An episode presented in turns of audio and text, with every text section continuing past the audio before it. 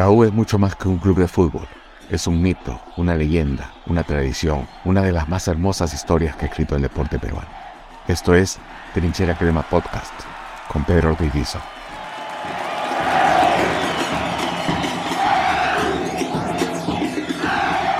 Hoy conversamos con Mauricio Silva Santisteban de Guardia Crema. Muy buenas noches a todos, ¿cómo están? Nos reencontramos nuevamente en este año, en el año del centenario, en esta oportunidad para hablar con Mauricio Silva Santisteban, el hombre que encabeza un grupo que ya muchos de ustedes deben eh, conocer, que se llama Guardia Crema.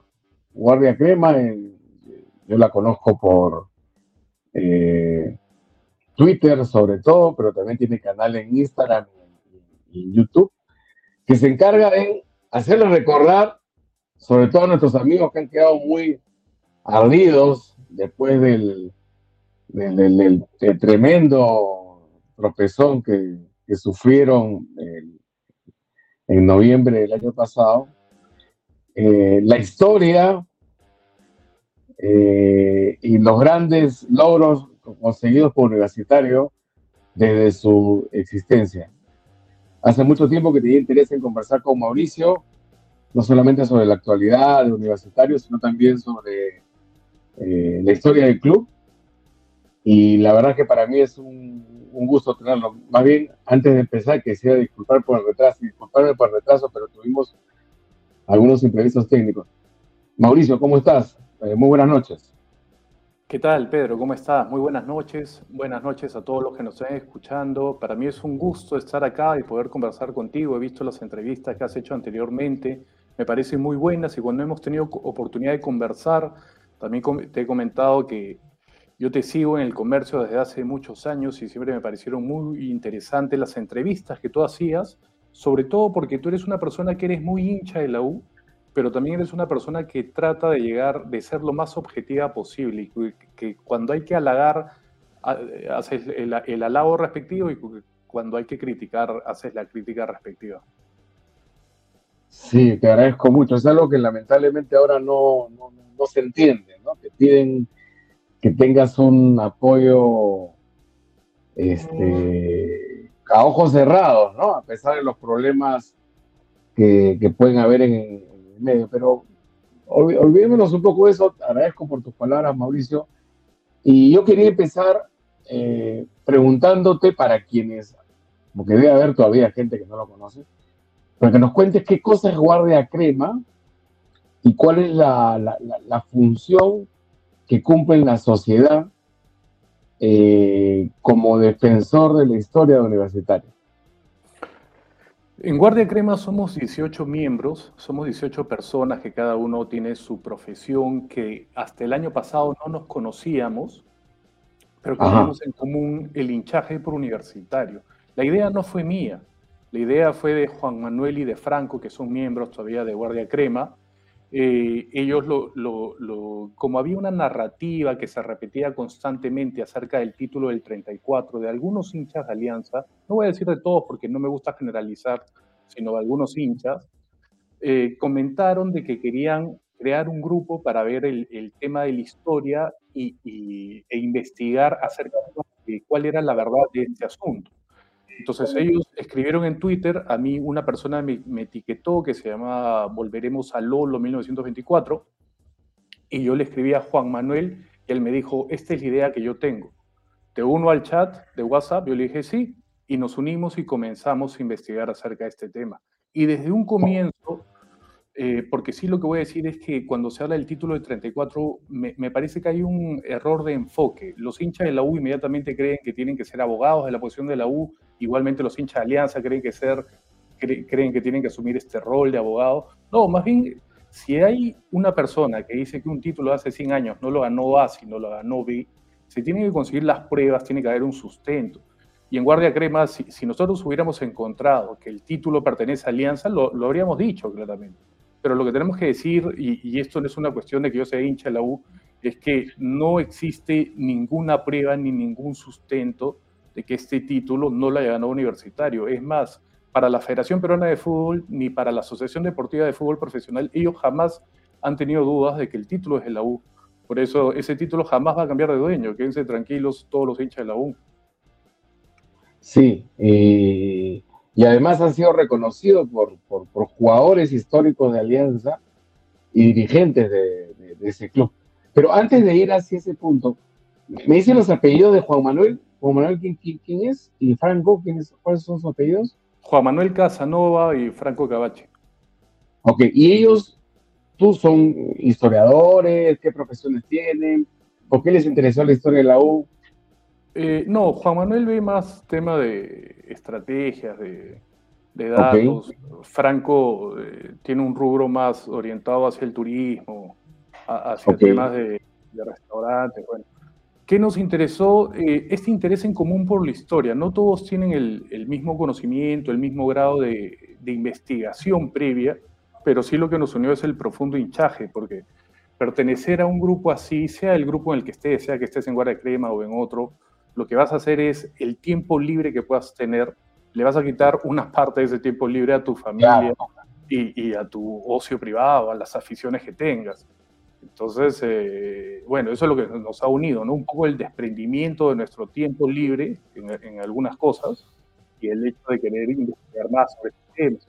Y además... Y dime, ¿qué, conocimiento tenían antes ustedes del título del 34? Mm, bueno, algunos más que otros. Yo cuando comencé a ver este tema que, empezó a raíz del centenario de Alianza, me pareció mm, bastante curioso decir de que había habido un error histórico en la consignación de un título hacia un equipo. Pero yo en ese momento no, no leí casi nada del tema, solamente lo tenía ahí. Luego, posteriormente, hace pocos años, comencé a comprarme revistas acerca, revistas antiguas, comencé a investigar, tratar de investigar un poco más del tema. Pero es recién cuando me he unido a Guardia Crema, que ha sido hace un año, es que ya comienzo a profundizar sobre este tema y ahí ya comienzo a investigar y ya puedo hablar con, una mucha mayor base. Ahora, cuando hablamos de investigación, para que, para que esto que, le quede claro a, a todos los que nos van viendo y escuchando, ¿a qué te refieres? ¿Ir a la Biblioteca Nacional? ¿Buscar libros? ¿Conversar con algunas personas que conocen de la historia. ¿Qué, qué, básicamente explícanos qué es lo que han hecho entre todos los integrantes de Guardia Crema. Bueno, más que nada, en primer lugar, lo que hemos, hemos ido a la biblioteca y hemos revisado los archivos de los periódicos y hemos revisado también documentos a lo largo de la historia, hemos, eh, lo que se refiere a documentos del club, revistas de fútbol que hablan sobre el tema, declaraciones de jugadores, declaraciones de dirigentes, y, esto supone también no solamente la lectura literal de, una noticia, sino que también hay que tener una interpretación de qué es lo que puede haber pasado. Y, bueno, ese es el análisis que hemos hecho. Ok, ahora, para hacer un poquito de, historia sobre esto, eh, ¿de dónde nace el cuestionamiento al título de la U 34? ¿Quién es la primera persona o institución o grupo de hinchas que lanza este cuestionamiento? Armando Lebo, lo que pasa es que Armando Lebo es un hincha de Alianza.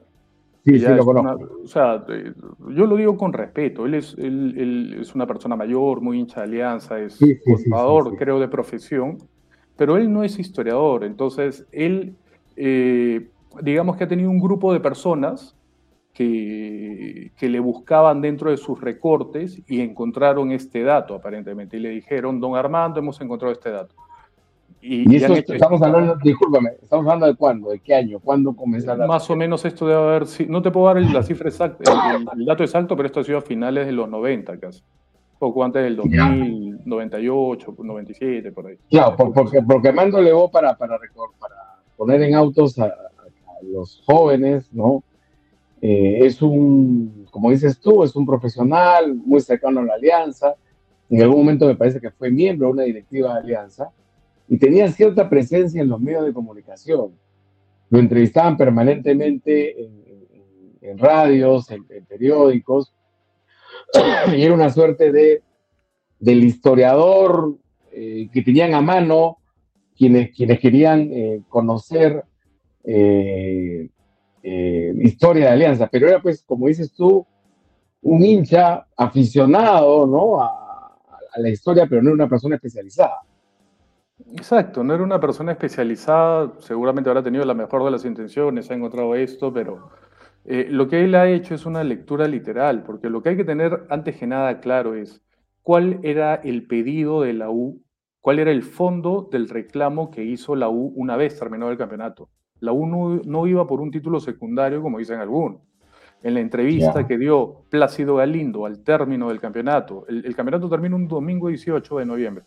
Él brinda una entrevista que sale publicado en el diario La Crónica el jueves 22 de noviembre.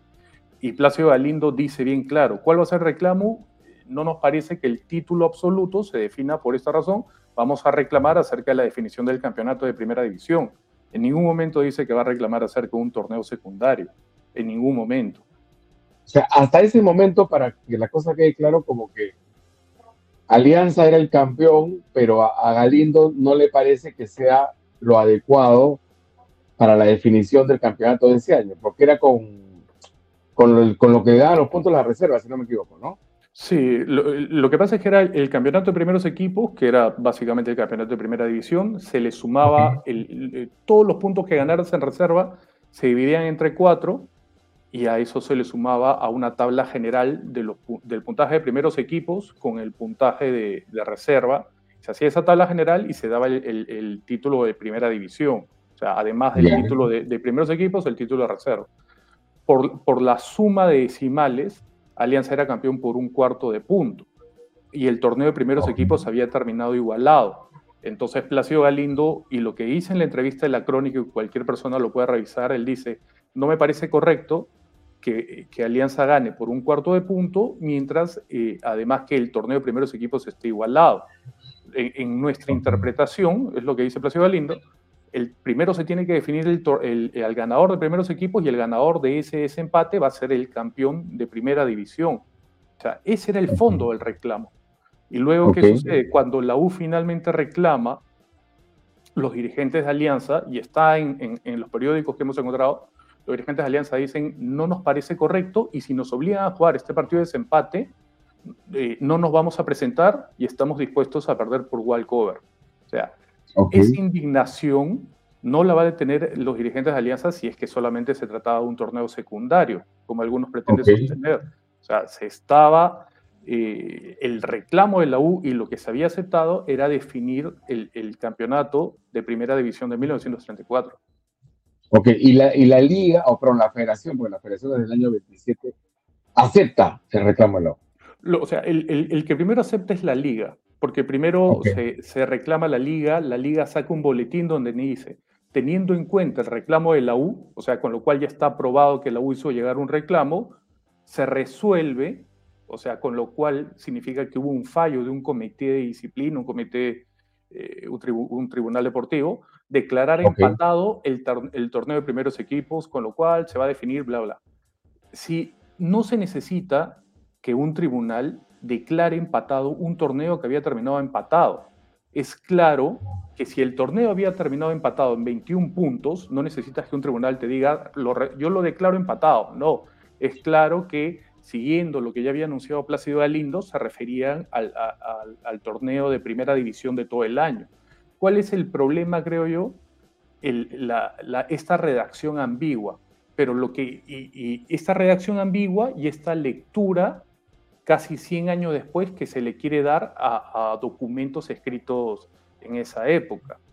O sea, lo, que deben tener claro las personas que quieren hacer una investigación sobre este tema es cuál era el fondo del reclamo. Y es muy sencillo. Lo que han debido buscar no es una interpretación de los boletines, sino han debido buscar el documento que hizo llegar la U a la federación, su reclamo, porque en ese reclamo está perfectamente delimitado cuál ha sido el reclamo que la U eh, sobre, sobre el hecho que se quejaba.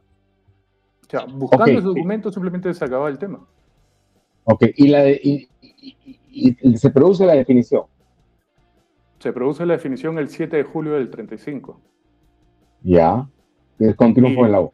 Que es con triunfo de la U. ¿Qué sucede también? Que esta, esta definición se dilata porque en esa época, que era una época amateur, los, eh, ya los equipos tenían agendados desde meses antes giras a provincia, porque en esa época los partidos, las giras a provincia demoraban. por el hecho de llegar al destino, porque además programaba varios partidos. Y es más, eh, no era como ahora que tú tienes un partido en tal fecha determinada y ya tienes el vuelo programado, no. Eh, dependiendo del interés, de repente te quedabas unos días más y jugabas un nuevo partido. Y eso ha pasado también con rivales internacionales que llegaban en esa época. Entonces, por eso es que se dilata y en un momento dado la Liga de Lima emite un boletín donde dice, bueno, se resuelve que el campeón de primeros equipos es Alianza, eh, perdón, el, campeón de, de, 1934, primera división, es Alianza, el de primeros equipos está desierto y el reserva es, es declarar desierto es lo que también lleva a confusión, pero nuevamente, ¿cuál era el pedido, el reclamo que, inicial de la U? Definir el campeonato absoluto. Ok. Y ese partido se juega en la fecha que dices, en el año 35, y la U lo gana. Así es hubiera sido absurdo que se jugara un partido de definición por algo que no tiene mayor importancia. Sí, y además que concitó el interés de la época y mira, ¿sabes qué, Pedro? También sinceramente lo que creo que en esa época no es como ahora que existen periodistas especializados en economía, está la sección de deporte, entonces esa, e, esa falta de especialización eh, llevó a un error también porque en, en uno de los diarios en la crónica, le preguntan a Mario Pacheco, ¿qué pasa si la U gana el partido del domingo? Y Mario Pacheco lo responde, la U es el campeón. O sea, el mismo periodista eh, no tenía claro lo que iba a suceder. Pero después de jugar el partido de desempate, la U es el campeón. Y cuando viene de gira eh, un equipo chileno para jugar con la U y Alianza, los medios tocan el tema y dice, se van a enfrentar el campeón de la U y el campeón de Chile. Así tocaban los medios. Es cierto también que en otros, en otros diarios también han dicho que Alianza era el campeón del 34, pero cuando se iba a iniciar también el torneo del 35, dicen la U, que es el vigente campeón, se va a enfrentar en la primera fecha a tal equipo. Eh, lo que ha habido es, es, cuando hablan de confusión histórica, la confusión histórica no es en la consignación de cuál ha sido el verdadero ganador del campeonato, sino en cómo reseñar eh, al campeón en los medios. Pero si alguien quiere decir que había una confusión histórica, es muy sencillo. Tiene que probar que hubo un momento en el cual la Federación Peruana de Fútbol o la Asociación Deportiva de Fútbol Profesional reconoció como campeón a Alianza del 34. Y eso jamás ha sucedido, en ningún momento. Para ambas instituciones siempre han tenido claro que el campeón es la U. Sí, y además está consignado en, documentación eh, oficial de, de Alianza Lima eh, bueno, la verdad que yo te digo que hasta por timing, eh, creo que Alianza se equivoca al intentar, o los hinchas de Alianza, porque esto, más allá de algunas declaraciones de ciertos dirigentes, creo que no se ha formalizado ningún tipo de reclamo. Yo creo que se equivocan porque hacen, hace que la imagen de, de, un equipo que siempre busca ir por el por fuera de la cancha para por, por lejos de la cancha, pero para obtener este, algún logro, se acentúe, ¿no? Este, yo creo que hasta por ahí, si lo ves desde un punto de vista comunicacional, este, la estrategia, entre comillas, está errada. Sí, eh, porque además, mira, desde los últimos años, desde la aparición de ciertos dirigentes, eh, desde el 2015, 2016, la imagen de Alianza siempre cuál es? Yo, siempre he pensado, para empezar, y creo que cualquier aficionado al deporte, que la rivalidad se dirime en una cancha. Así es. Pero, ¿cuál es la, imagen que está dando Alianza? Estar buscando el argumento de ir por fuera. Estar buscando. por la, ventana, ¿no? Sí, de la leguleyada, de qué consigo por acá, de no reconocer tus méritos o tus derrotas deportivas. Entonces, tú perdiste el 2020 y buscaste, en primer lugar, que sancionen a Huancayo porque Wilmar Valencia, que era el técnico del Huancayo, dio una declaración a un medio y, no cumplió con el protocolo de, seguridad que había en ese momento. O sea, buscaban que por eso le descontaban los puntos.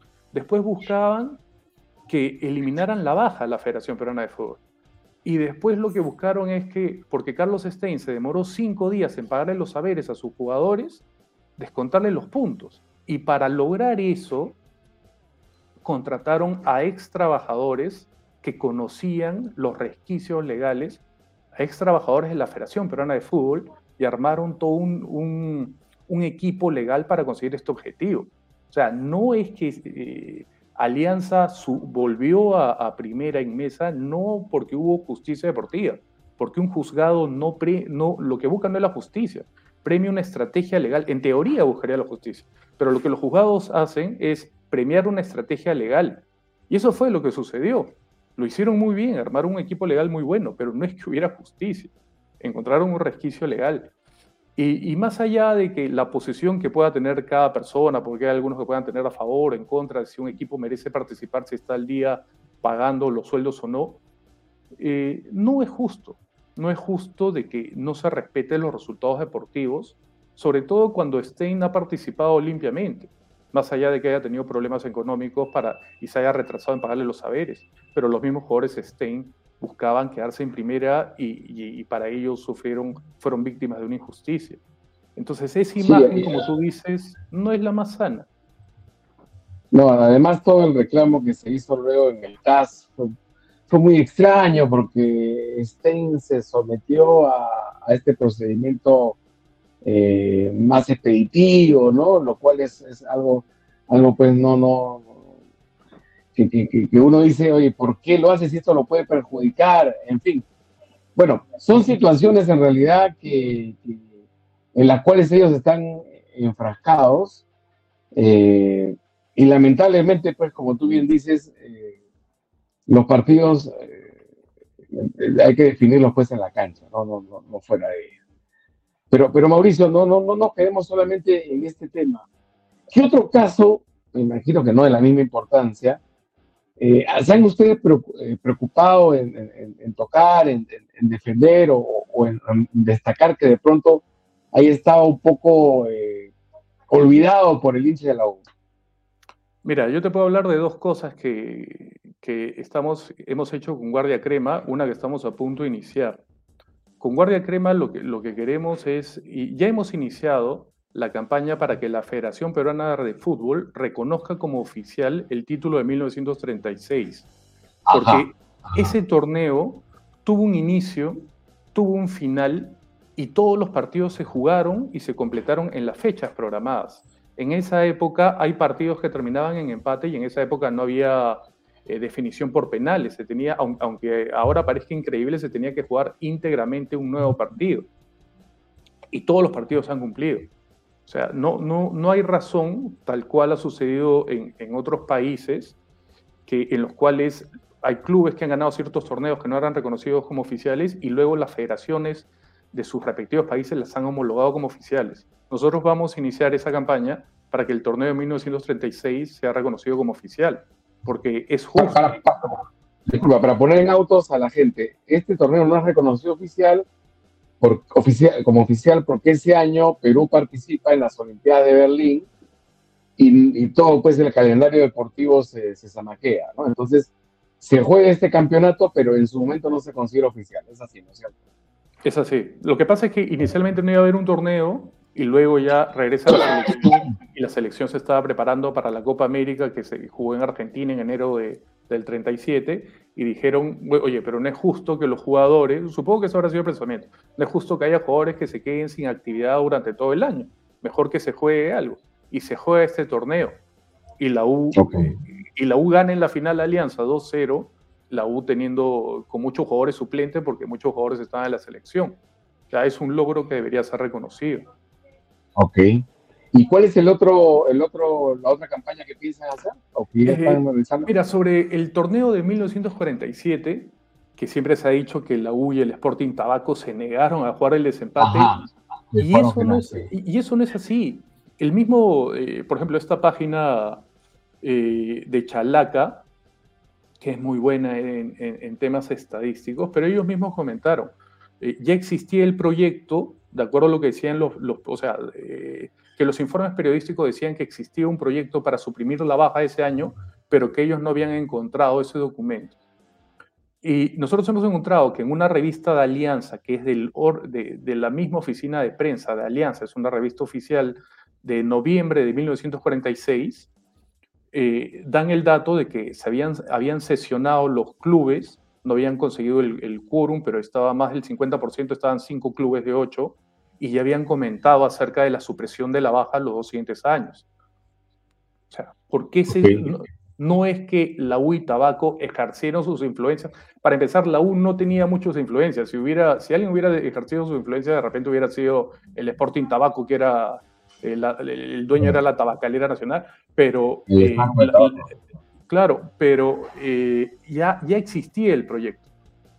Y cuando lo U y Tabaco terminan igualados, simplemente el proyecto se reactiva y, se declara suprimido, que fue lo mismo que pasó en, otros, en otras temporadas, que suprimieron la baja. Lo que hay que entender es que era una época amateur, donde eh, muchas veces las reglas cambiaban sobre, en pleno desarrollo del torneo, y esto fue lo que pasó en ese torneo. O sea, yo entiendo que se quiere usar como burla, eh, que la U no quiso descender, pero no fue así, ya existía ese proyecto, eso, eso fue lo que sucedió. Y si hubiera estado Alianza en esa posición, seguro hubiera pasado lo mismo y no hubiera sido por una cuestión de influencia.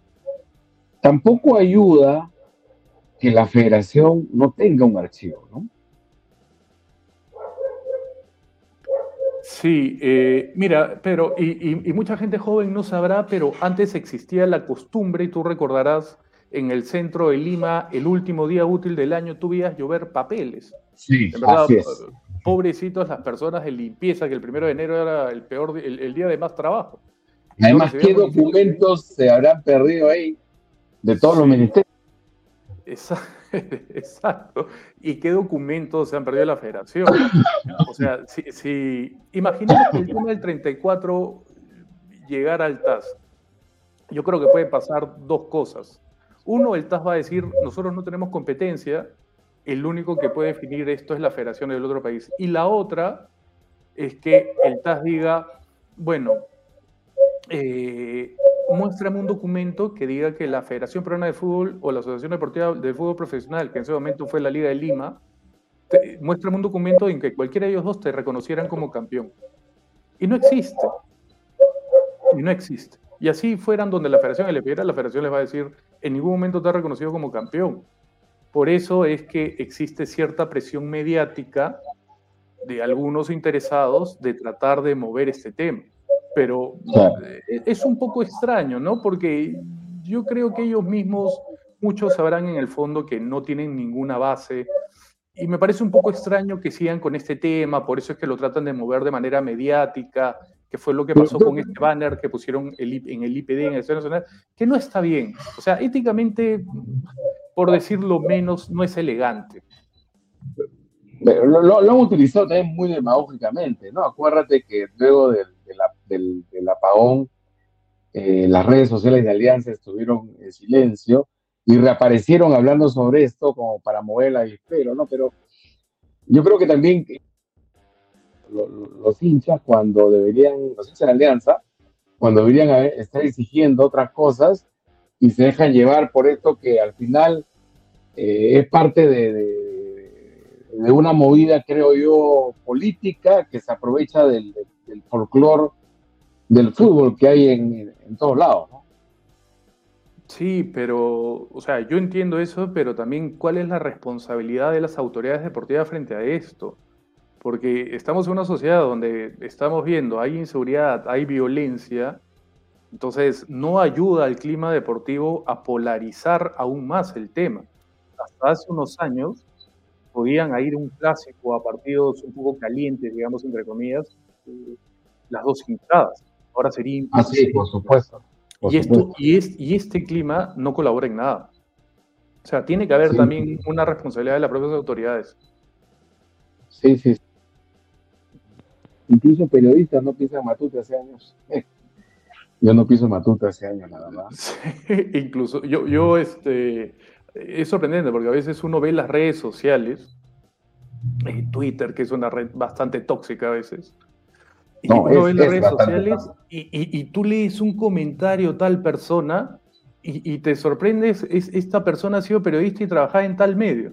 Una vez también había una persona que era bastante insistente, Gabriel, no sé qué, y, había trabajado en De Chalaca. Yo dije, esta persona trabajó en De Chalaca, entonces bueno, uno ya se va formando una idea, ¿no? De, entonces, ¿por qué lamentablemente, pues, este, uno no va a tener una buena opinión de por qué a veces está el medio, se orientaba hacia un lado o hacia otro, ¿no? Aunque claro, eh, una sola persona no va a, a, ser el representante de un medio, pero digamos que no da una buena imagen.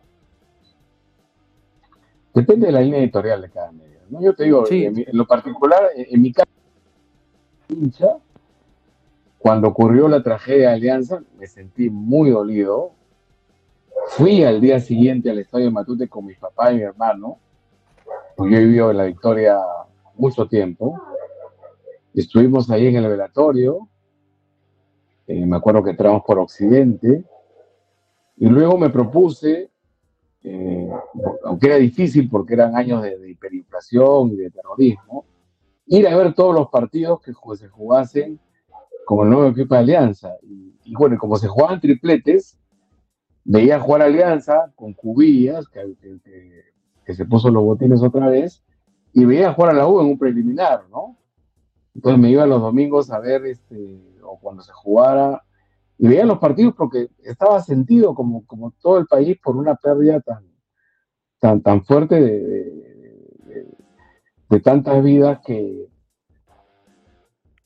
pues se, se perdieron tan, tan, absurdamente en ese, en ese accidente. Luego como profesional, aunque algunos no lo crean, eh, no solamente he cubierto Copa Libertadores de Alianza, recorro en Bolivia, he estado 15 días allá cubriendo Alianza de Cristal, sino que me tocó cubrir el partido que le dio Alianza el título después de 18 años, el partido que ganó 5 a 0 en, Talara, al Atlético Torino.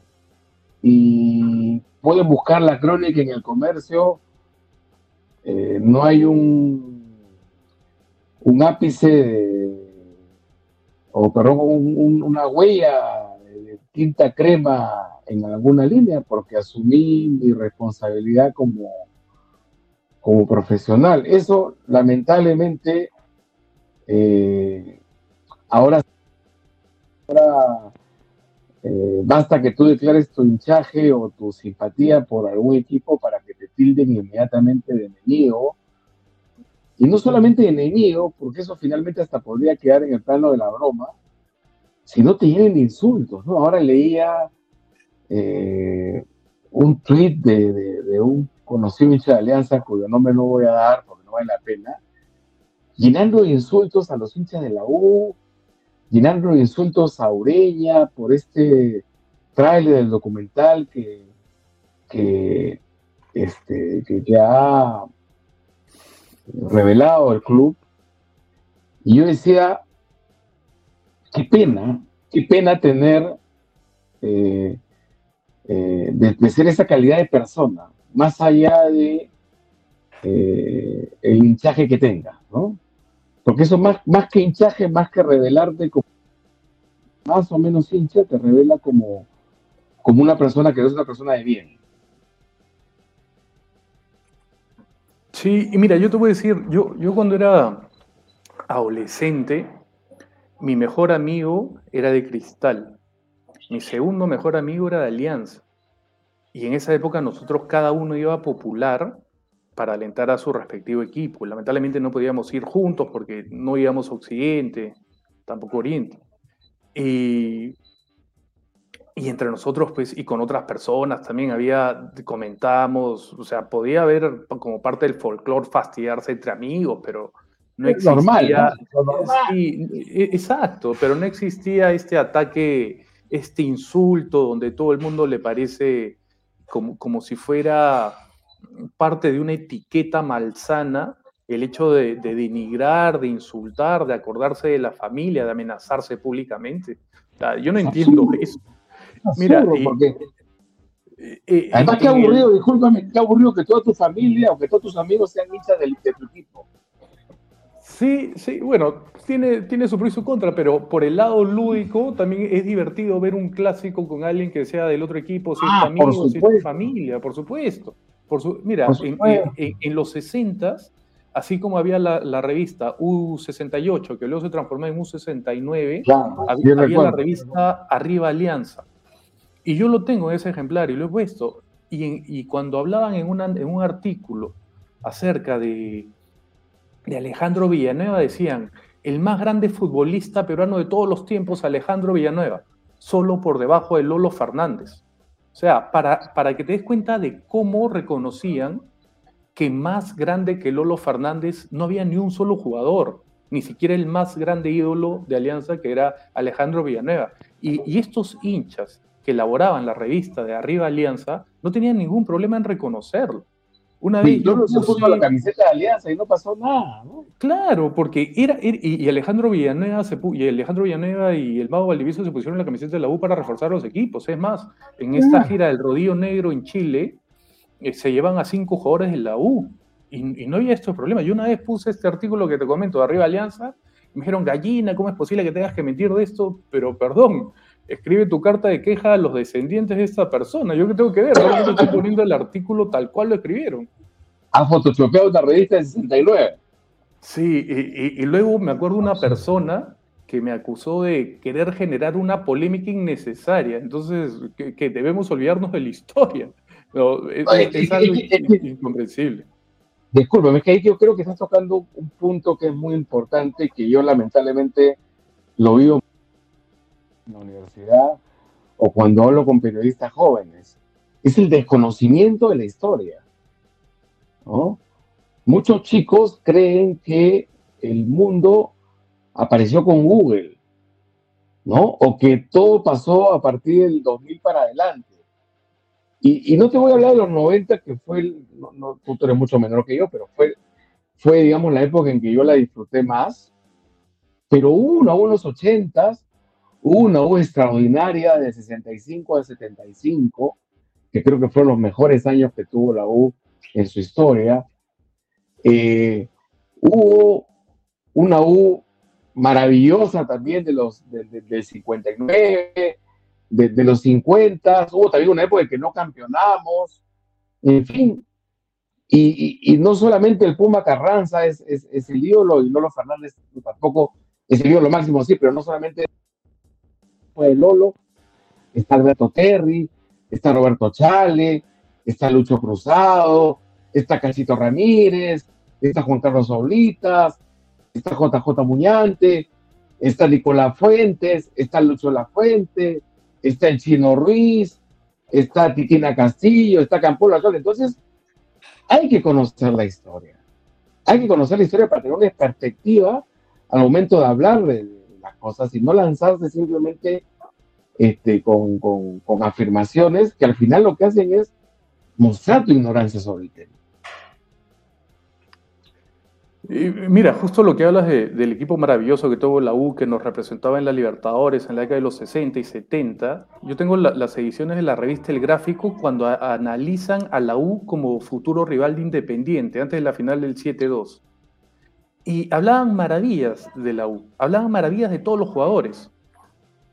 De Techera, además decían de, que era un jugador muy luchador, eh, muy, con, muy vehemente, muy vivo para jugar con mucha maña, pero de los demás decían que tenían mucho talento, que era un equipo maravilloso.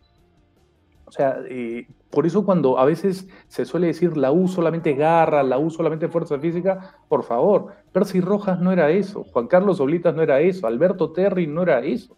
La U ha tenido jugador, Campolo Alcalde, Titina Castillo, como todos hablado. La U ha tenido grandes jugadores de muchísimo talento.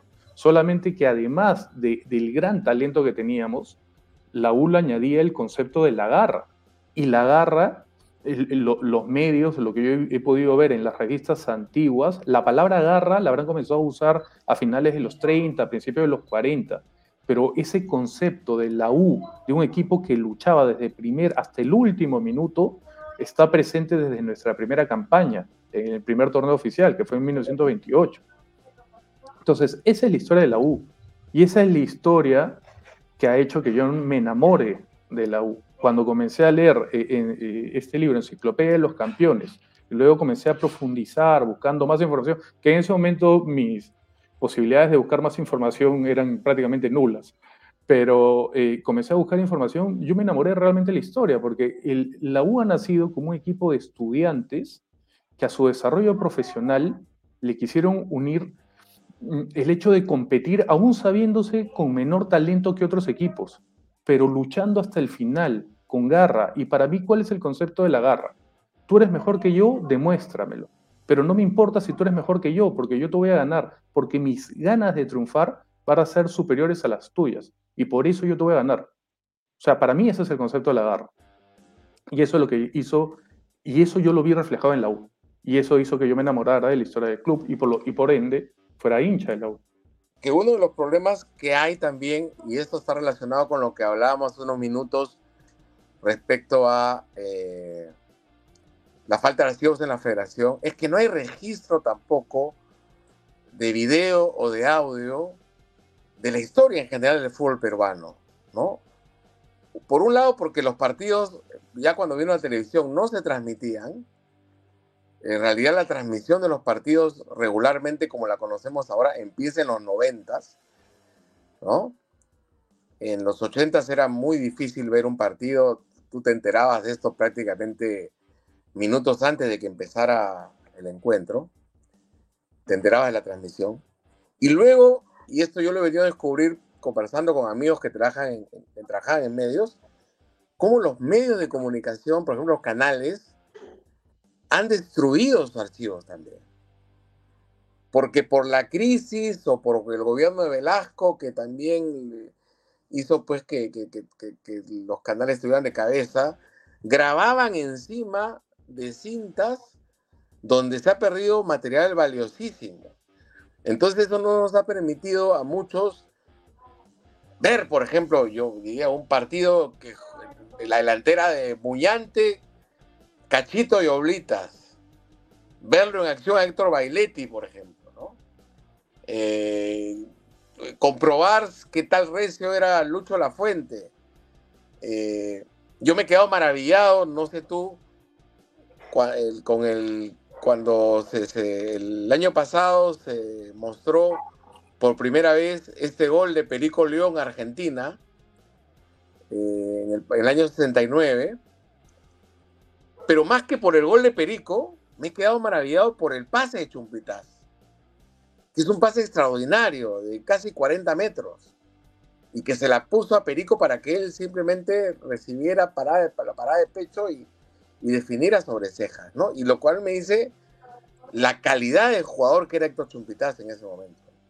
Sí, mira, justo, justo yo también te iba a poner ese ejemplo. Cuando tú me hablas de ese gol, yo lo que siempre había leído en, las revistas era de que Chumpitas da un pase de 50, 60 metros, o sea, te digo lo que leí, claro, lo que había leído, y, y Perico León da un salto tipo, eh, un salto bastante alto, tipo Cristiano Ronaldo, la para de pecho, él mismo se hace el autopase con el pecho y define colgándosela al arquero, lo saca Basile con el pecho, creo. Y, sin embargo, cuando uno ve el video, la jugada previa que hace Chumpita saliendo por un costado, llevándose jugadores, es maravillosa. Y da el pase y Perico León no era tanto como decían que Perico la levanta, o sea, es una excelente definición de Perico, pero era un poco. Pero la para de pecho, ¿no? Claro, pero la para de Perico, o sea, era un extraordinario delantero. Pero, pero la para de pecho, todo. Pero la jugada previa de, de, de Chumpitas no solamente es un pase previo, es una gran jugada. Y e igual que tú, yo también lamento que con el paso de, de los periodos militares que tuvimos se han perdido, por ejemplo, acá transmitieron la final de la Libertadores, ya no está. Hemos tenido eh, final Libertadores en los 70 en Lima. Más allá de la jugada por la U. Sí. Claro, el Nacional cuando definió el... pero se ha perdido la, transmisión de los, de los partidos que lo han pasado en Canal 5, Canal 4, uno, el otro. Eh, se han perdido los goles de Techera. Nosotros como Guardia Crema hace poco entrevistamos a Techera este sábado. sí, sí, lo, vi, hay, lo vi. No hay un solo gol de Techera que podamos ver en, en, en video. No existe. O sea, toda la genialidad que se habla de Roberto Chale, toda la calidad de jugador y el liderazgo de Chumpitaz, los desbordes de Calatayud, la definición de Percy Rojas, la definición de JJ Ore, bueno, que existe un poco en la Libertadores del 7-5, pero lamentablemente estamos hablando de la década del 70. Sí, 70. De la década del 50, de la década del 70 y eso se ha perdido. Sí, sí, sí. Es una bendición tener el partido con Racing del 67. Sí, Sí. A mí, a mí me, me, ha servido mucho verlo, lo que, lo que hay, porque tampoco no está completo, ¿no? Pero tiene una muy buena cantidad de minutos. Pero me parece una, una maravilla. Y también hay algunos partidos que te, te ayudan a descubrir que ciertas cosas que se dijeron en la prensa o que uno las recordaba, las recordaba eh, de una manera distorsionada. Te cuento yo, este, hoy día con mis alumnos estábamos viendo un resumen del partido Perú-Irán de Argentina 78 y yo, les decía, miren, si tú te llevas por el marcador, dices Perú arrasó con Irán. Y estábamos viendo el resumen y la figura de la cancha en ese partido, y los invito a cualquiera de ustedes a que, a que lo busquen en YouTube, eh, es Cubillas porque hace tres goles, pero yo te diría que la pelea, la figura de la cancha, Ramón Quiroga, por la cantidad de goles que salva de los iraníes. Hmm. Y fíjate que ganamos 4 a 1, pero ¿qué te dice la historia? No, Perú le ganó a Escocia 3 a 1, empata con Holanda, que era el subcampeón mundial, ¿no? Y después avasalla a Irán. Avasalla a Irán, ¿no? Eh, hay, mucha, hay mucha historia este, que, nos las han contado eh, de una manera, este, en general, no, no, no voy acá a hablar de un solo club o una sola selección, este, y que viene pues de, una sola boca o unas pocas bocas, ¿no? o unas pocas manos, ¿no? De, de, los que trabajaban en radio en su momento, los que trabajaban en periódicos, etcétera, etcétera. ¿no? Y mira, justo nosotros, eh, te puedo comentar un proyecto que también tenemos como, Guardia Crema. Nosotros hemos encontrado, el año pasado adquirimos un corto, un cortometraje hecho con la antigua ley del cine que estaba vigente en los 70, sobre Lolo Fernández. Ah, caray. Y es, un corto en 35, es un corto en 35 milímetros que dura 10 minutos. Y lo vamos a restaurar. Y como hacemos con, con todas las, las, imágenes que conseguimos de Guardia, nosotros no le ponemos sello de agua, lo difundimos libremente para que la gente pueda apreciar la historia universitaria. Eh, vamos a convocar a personas que quieran, a, a, través de un reconocimiento, que quieran ayudarnos económicamente para restaurar esto. Y está Lolo Fernández en una faceta que no existe registrado en video, solamente existen fotos y en la revista Ovación que es cuando él era entrenador de las divisiones menores y él enseñaba las divisiones menores en, el estadio Lolo Fernández. Eso no, solamente existe en fotos, pero eso está en un registro fílmico de 35 milímetros. Nosotros lo hemos visto. Y luego está ven imágenes también de Lolo recibiendo el cariño del público en el centro de Lima.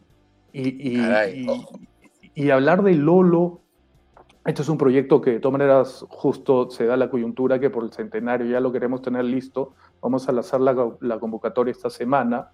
Hablar del Lolo también es, eh, cuando hemos revisado archivos antiguos del Lolo, eh, en verdad todo lo que se comenta del Lolo se queda un poco chico en comparación. Yo cuando, cuando he leído artículos de, escritos en la época, en revistas, o sea, hablan con, con un cariño, con una admiración de Lolo Fernández, que justo es una revista del 41, 42, justo que después del gol que le había hecho a Tarzán Bello contra Independiente en este partido amistoso famoso en Lima, y hablan con, un respeto y una admiración, y, uno se sorprende porque estamos hablando de un jugador que todavía está en actividad. O sea, todo lo que nos decían de la admiración que causaba Lolo se, se quedaba corta, porque era mucho más. Por eso es que existían los lolistas, que, que a los lolistas a quienes se le llamaba a todos aquellos hinchas que podían ser hinchas de Alianza, de Sport y Tabaco, de Boys, pero que eran hinchas de Lolo. Y ellos se les llamaba lolistas, porque tal era la calidad de jugador y sobre todo la calidad de persona que era Lolo. O sea, de Lolo, cuando he conversado con personas mayores, me decían, mi papá me ha contado, mi abuelo me ha contado, que Lolo cuando metía un gol no lo celebraba y no era por tímido, sino que era para no humillar al rival, para no vanagloriarse de algo que era parte del fútbol. O sea, e-, era eh, tenía ese gesto, digamos, de, nobleza como jugador. Oye, por, eso está tan admirado. Por, qué no, ¿Por no hablan con la gente del club y lo, exhiben permanentemente en el museo? Sería genial. yo, yo, te digo, yo acabo de estar en, tuve un viaje de vacaciones y tuve oportunidad de visitar eh, Stanford Bridge y ahí todo un tour bonito, el estadio muy bonito, pero como le decía a mis amigos, el Monumental se le veía por encima y aquí a cualquiera que me lo diga lo, espero parado y sin polo. Este, y después tienen el museo donde tienen videos, donde tienen este, pues una serie de, de, reliquias del club. Y yo creo que calzaría a pleno que en, algún ambiente del Museo de la U el hincha pueda sentarse un rato y ver 10 minutos de un documental de Lolo Fernández. ¿ah? No, sí, por, supuesto. Esto, es, esto está pensado para, para, que el club lo pueda exhibir en el museo, si desea, lo puede exhibir durante las celebraciones del centenario, en el partido que se haga. O sea, definitivamente. esto no es, digamos, para comprarlo y para verlo nosotros, ¿no? Esto es para que la gente pueda apreciar y pueda comprobar cuál era la imagen que tenía Lolo entre las personas, porque que, realmente era tan admirado y tan respetado por su calidad de jugador y por su calidad de ser humano. Es, genial lo que cuentas, este hallazgo me parece maravilloso.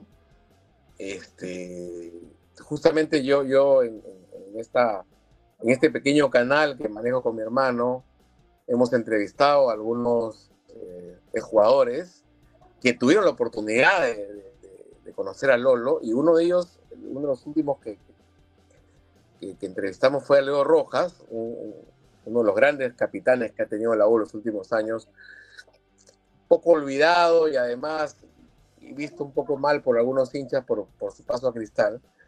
Pero Leo, que es una persona maravillosa, eh, contaba cómo eh, su relación con Lolo le permitió no solamente conocer a una buena persona en todo el sentido cierto de la palabra, sino que Lolo, a pesar de que ya pues, una persona eh, mayor, ¿no? En la década del, 80, este, y ya con los males que tenía en la cadena y demás, le enseñó a centrar le enseñó a centrar.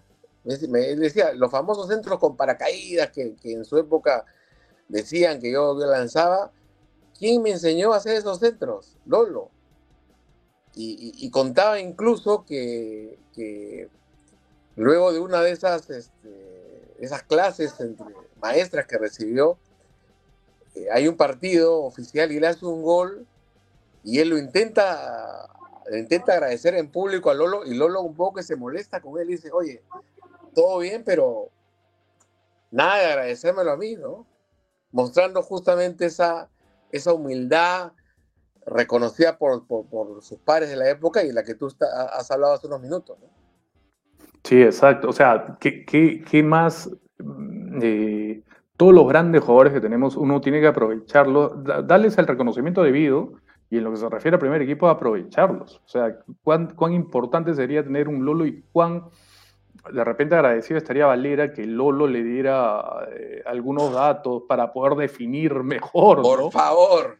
Que, por, ejemplo, Valera yo creo que durante su paso por la selección, seguramente Gareca, que ha sido un notable, bueno, un, un asesino dentro del área, le debe haber enseñado unos tips.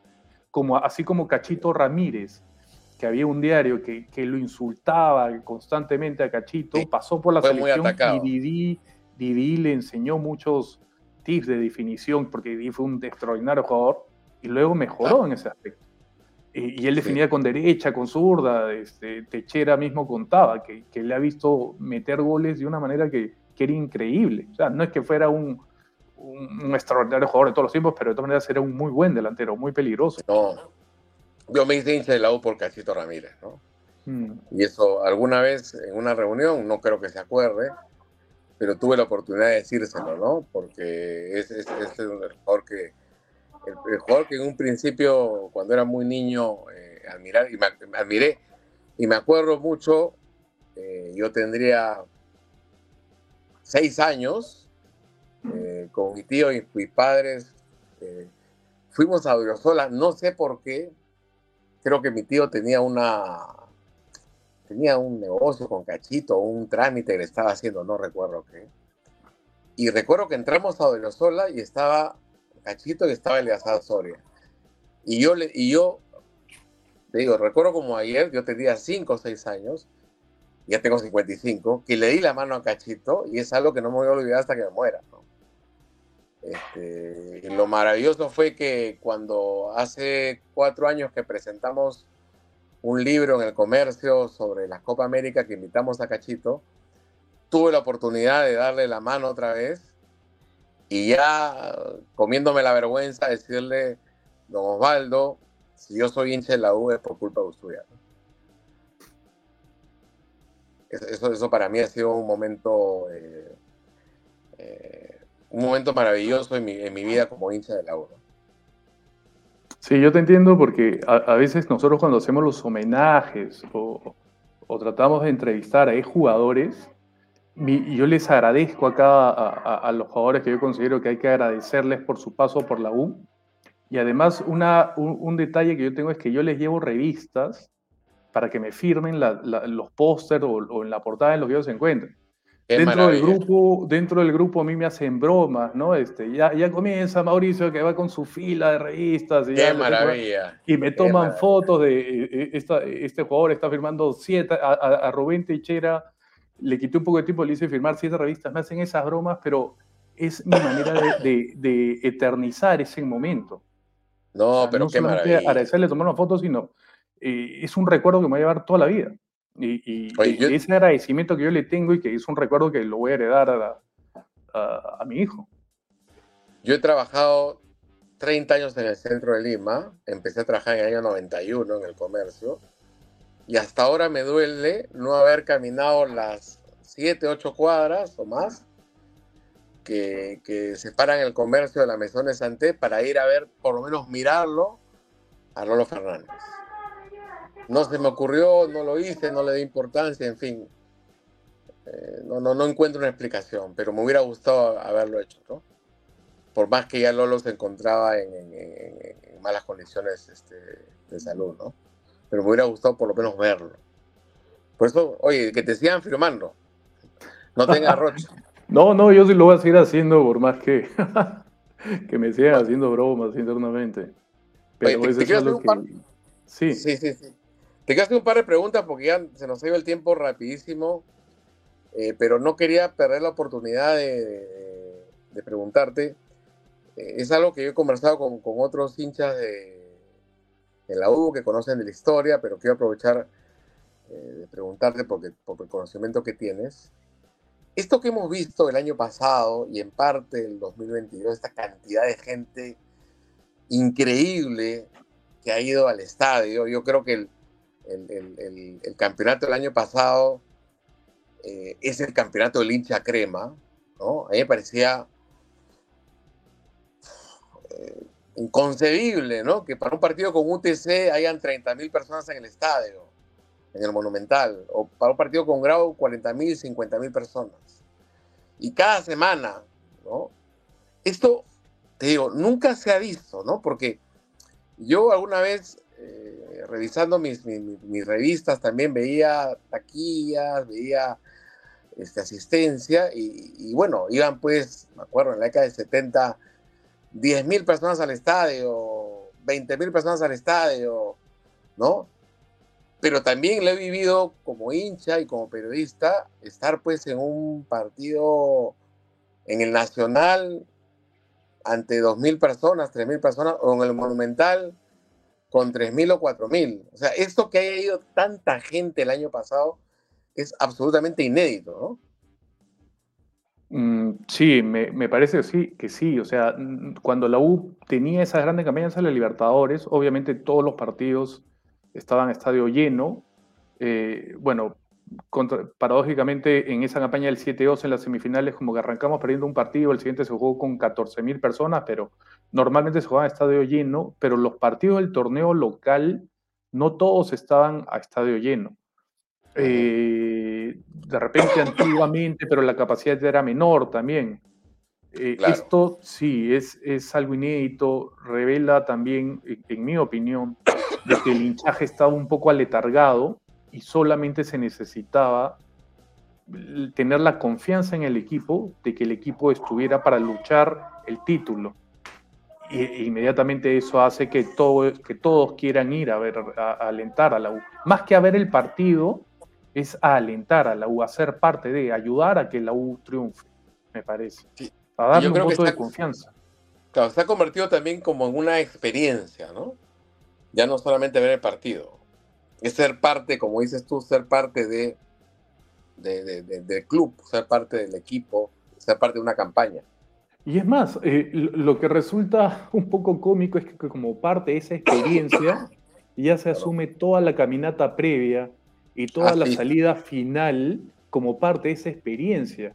Y la gente hace, está, muchos están en las previas y muchos están en el post, porque antes el salir del estadio era Moisés liberando a su pueblo. Yo lo que hacía en, partidos de, cuando, había mucha, mucha asistencia, yo compraba una botella de agua, compraba un tortis y con unos amigos me sentaba en la esquina porque era difícil encontrar el transporte público. Pero ahora no, ahora se ha asumido como, como todo un parte de esa experiencia, lo cual me parece extraordinario.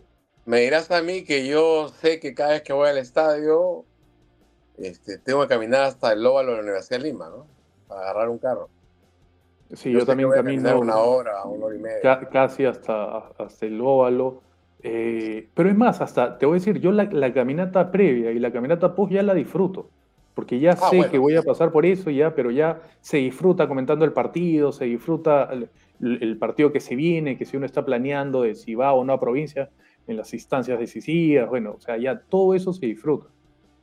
Mauricio, y ahora sí, para no abusar más de tu generosidad, ¿cómo piensas que, que está eh, que se ha armado el equipo para esta temporada. ¿Se ha armado bien? Hay cosas que no te, no te este, terminan de, cerrar. Eh, ¿Crees que, no se han reforzado determinadas eh, posiciones? ¿Qué es lo que piensas?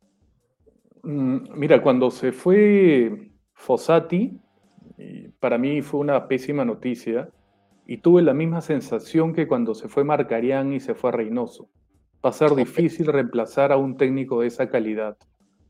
Eh, yo no veo con, con, Bustos que haya esa intensidad en la marca ni tampoco esa eh, gran generación de oportunidades de ataque. De repente también puede ser que están saliendo de la pretemporada, pero en principio no parece. Yo eh, en lo personal me puedo equivocar, pero hubiera preferido que trajeran a alguien más de ataque en vez de a, este jugador ecuatoriano de lateral. Ahora, de repente yo espero equivocarme y pedir perdón a fin de año y que sea la más grande contratación, ojalá, pero yo hubiera preferido un elemento más de ataque, me preocupa un poco eso. A la salida de Fossati de Quispe, eh, evidentemente pues no hay otro jugador con esa proyección como Quispe. Pero viendo también, eh, o sea que por ese lado vamos a ver qué tal sale la campaña internacional. Pero por otro lado, viendo en el torneo local cómo se han reforzado los otros equipos, yo creo que la U puede ser bicampeón y si es que falte eh, algún elemento a, medio año se puede hacer la corrección y, traer a alguien de ataque, ¿no? Habría de repente liberar un cupo, no sé, pero, pero el tema de, la menor intensidad y, de la mejor, menor generación de oportunidades de, de gol es lo que me deja un poco preocupado. Sí, yo coincido contigo. A mí más que la partida de Quispe, que igual me pareció un juego importante y desequilibrante, a mí lo que me preocupa es la, que se haya perdido la intensidad. Porque uno dice ya contra Vallejo, está saliendo recién de la pretemporada. Contra Nacional, bueno, no es cualquier equipo, ¿no? Es mucho mejor equipo que todos los que han jugado ahora en estos partidos de contra, no solamente contra la U, sino contra Cristal, Alianza, en fin. Pero ahora contra Coquimbo, que tampoco no estoy diciendo que sea cualquier cosa, pero igual la U, uno se había acostumbrado a, ver un equipo que sometía al rival, que lo atosigaba, que le ganaba porque lo desesperaba. Y ahora lo que veo es un equipo que juega con el embrague en la mano, ¿no? Que está ahí, avanza, retrocede, avanza, retrocede y, no con esa intensidad a la que buenamente nos habíamos acostumbrado, sobre todo en el final del, del, clausura. Sí, o sea, eh, menos mal que tenemos orejas, porque orejas es, es un jugador que con esa calidad, muchos partidos difíciles, con esa gran capacidad que tiene para definir, nos, nos va a poder salvar en, en, momentos determinados, pero como tú dices, se ha perdido, o sea, coincidimos, se ha perdido un poco la intensidad. O sea, ya nos habíamos acostumbrado a un, a un juego eh, y bueno, que no es muy común en, en este medio hacer este, estilo, sí, o sea, pero qué pena, qué pena que justo se haya perdido, ¿no? Qué, qué pena que los resultados no acompañaran a Reynoso, porque eso hizo que se fuera Fossati. Ojalá Reynoso hubiera ganado todos los partidos. Por medio gol, 1-0, feo, no importa. pero bueno. Pero bueno, oye, Mauricio, eh, tremendamente agradecido por este tiempo, sobre todo por la, espera que tuviste al inicio, por estos problemas técnicos que, aparecieron.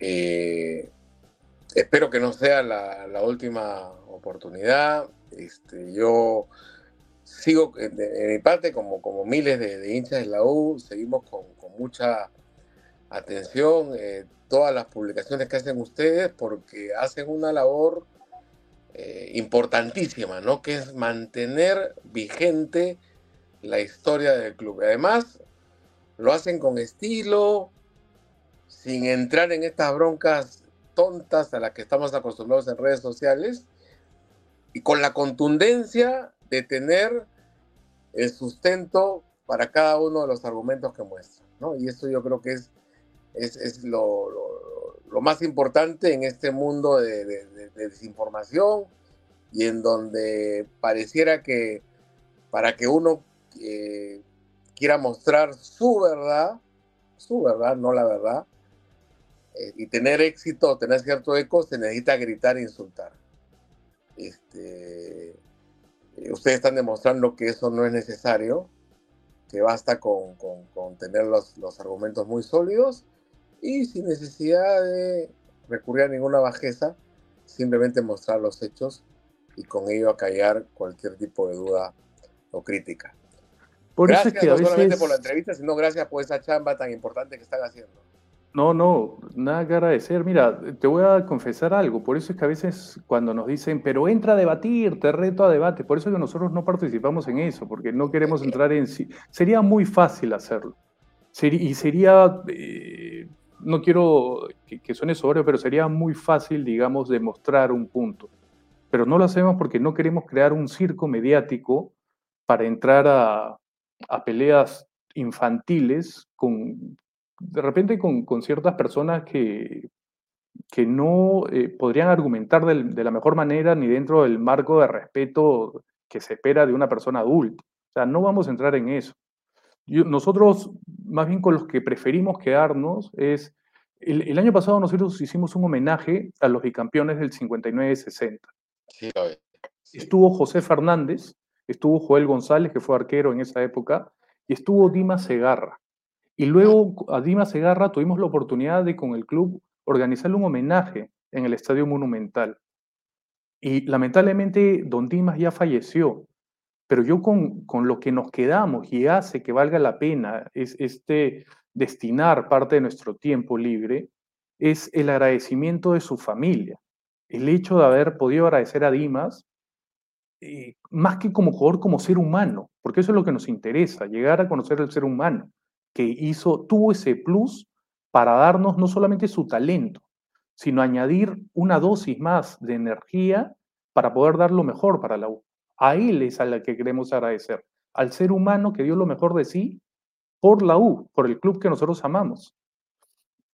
Y nosotros, eh, cuando hemos recibido el agradecimiento de su familia de, de Dima Segarra, eso nos basta a nosotros. nosotros por eso hacemos esto. A propósito, discúlpame que te hago otra pregunta más. De los jugadores más antiguos que quedan, se me ocurre que son Daniel Ruiz, que creo que vive en Guaral, y José Fernández, ¿no? Sí, sí, de los que tengamos con, casi absoluta seguridad te podría decir que sí, sí, y José Fernández. Bueno, y Lucho Rubiño, que jugó en el 74, que tiene más de 80 años, pero eh, digamos que no es, digamos, de los, de los, de los históricos, ¿no? Sí, así es. ya, no, no, tenía esa duda, tenía esa duda. Bueno, Mauricio, ahora sí, muchísimas gracias. Este, se ha pasado la hora y 11 minutos rapidísimo. Eh, y ha sido muy, para mí, la verdad que muy, muy, muy fructífera esta conversación y como te decía, espero que se repita pronto. No, te agradezco, Pedro, muchas gracias y gracias por la oportunidad porque hemos podido comentar a, todas las personas que han visto esta entrevista acerca de lo que está haciendo Guardia Crema y lo que vamos a seguir haciendo, que son el proyecto de, la reivindicación, buscar la oficialización del título de 1936 y eh, dar a difundir el, corto de, Lolo Fernández. Sí, esa es una, noticia maravillosa, este, que, espero, ya, ya quiero ver ese corto, ya. Que, nos, que sea antes de agosto, por favor. Sí, no te preocupes, nosotros también lo que más queremos es poder darlo a conocer lo antes posible. O sea, por eso vamos a conversar, vamos a convocar a personas que nos quieran ayudar económicamente para poder restaurar el corto, porque tiene que pasar por un proceso de digitalización, de transfer y, protección del corto, porque nosotros tenemos el carrete en 35 milímetros. Ya tenemos el contacto, ya tenemos la persona, porque no es, no es cualquier, mm, no lo vamos a dar a cualquier sitio, tiene que ser una empresa especializada, ya, ya tenemos todo el contacto. Solamente es cuestión de tener los fondos e iniciamos este proceso de restauración y lo vamos a conocer. Perfecto. Muchísimas gracias, Mauricio, y te mando un gran abrazo a ti y a toda la gente de Guardia Crema. No, un gran abrazo, Pedro. Muchas gracias. Un abrazo a todos los que nos están escuchando y viendo. Gracias, eh, amigos, y con ustedes nos vemos en una próxima oportunidad. Síganos en nuestras redes, eh, suscríbanse al canal de YouTube de Trinchera Crema Podcast. Estamos también en Twitter, en Instagram en TikTok. Y en Facebook, que tenemos, estamos, tenemos la página Blog Trinchera Crema y el grupo que se llama Trinchera Crema. Un gran abrazo para todos y nos estamos viendo.